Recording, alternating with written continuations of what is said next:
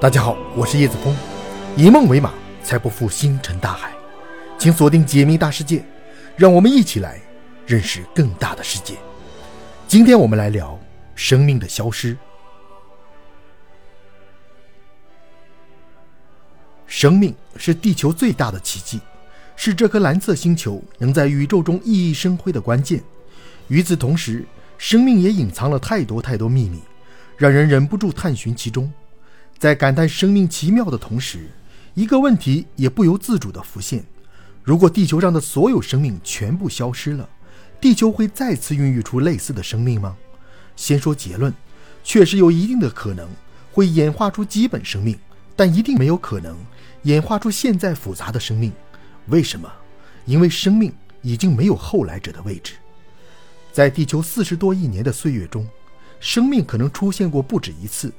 但我们根本没有办法确定，因为生命的基础是细胞，而细胞并不会留下化石。根据目前的情况显示，现在地球上所有生命的祖先只有一个。换句话说，目前所有地球生命都是同一个细胞的后代。这个事实的证据深深地镌刻在每一个生命的最深处 ——DNA。地球上所有的生命都使用 DNA 作为遗传密码。并且解读 DNA 的方法也完全一致，即中心法则。说起来，这其实是一件很奇妙的事情。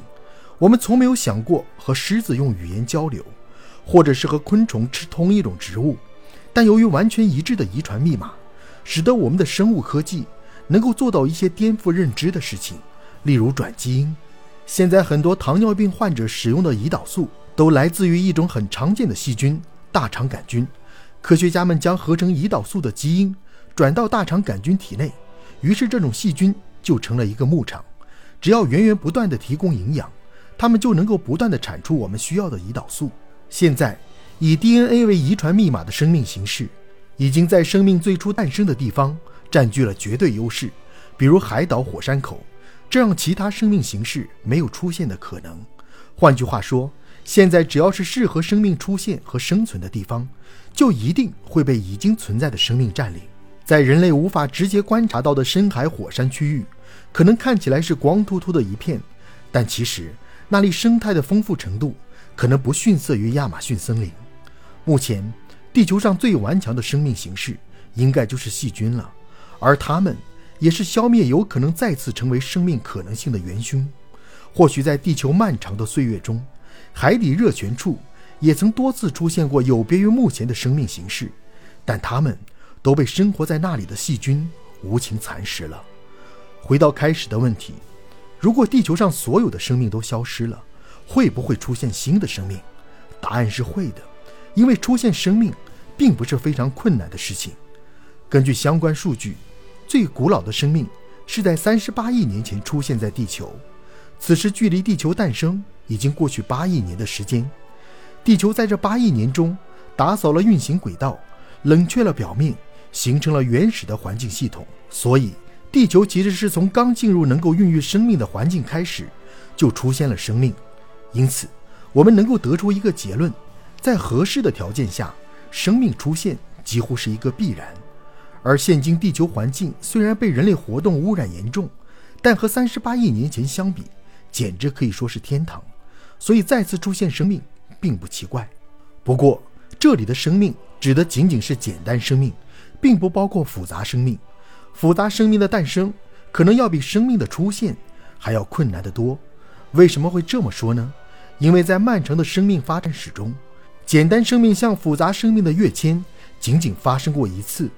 事情发生在十三亿年前，一个古菌在水中自由地游弋着，突然一反常态地吞噬了一个细菌。事实上，古菌并没有吞噬细菌的习惯，可更加神奇的是，被吞噬的细菌没有被古菌消化，反而在它体内留存了下来。这个没有被消化的细菌，我们现在都很熟悉，通常将其称为线粒体。而细菌和古菌结合形成的产物，是现在地球所有生命的共同祖先——真核细胞。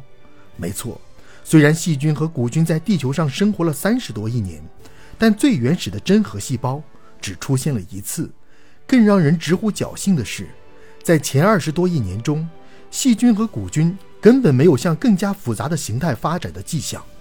可以预料的是，如果没有那次意外，无论它们繁衍多久、繁衍多少代，事情都不会有任何的变化。因此，即便地球再次孕育出了生命，也只会是一个平淡的细菌世界，根本不会像现在这样到处充满繁茂的生命气息。可能有些人会说，只要给他们足够的时间，他们不是也有可能演化出复杂生命吗？没错。但现在已经没有足够时间给简单生命慢慢演化了，因为太阳的光度和温度会在十亿年后达到阈值，届时高温会将地球上所有的液态水蒸发，生命根本无法在这种环境下生存。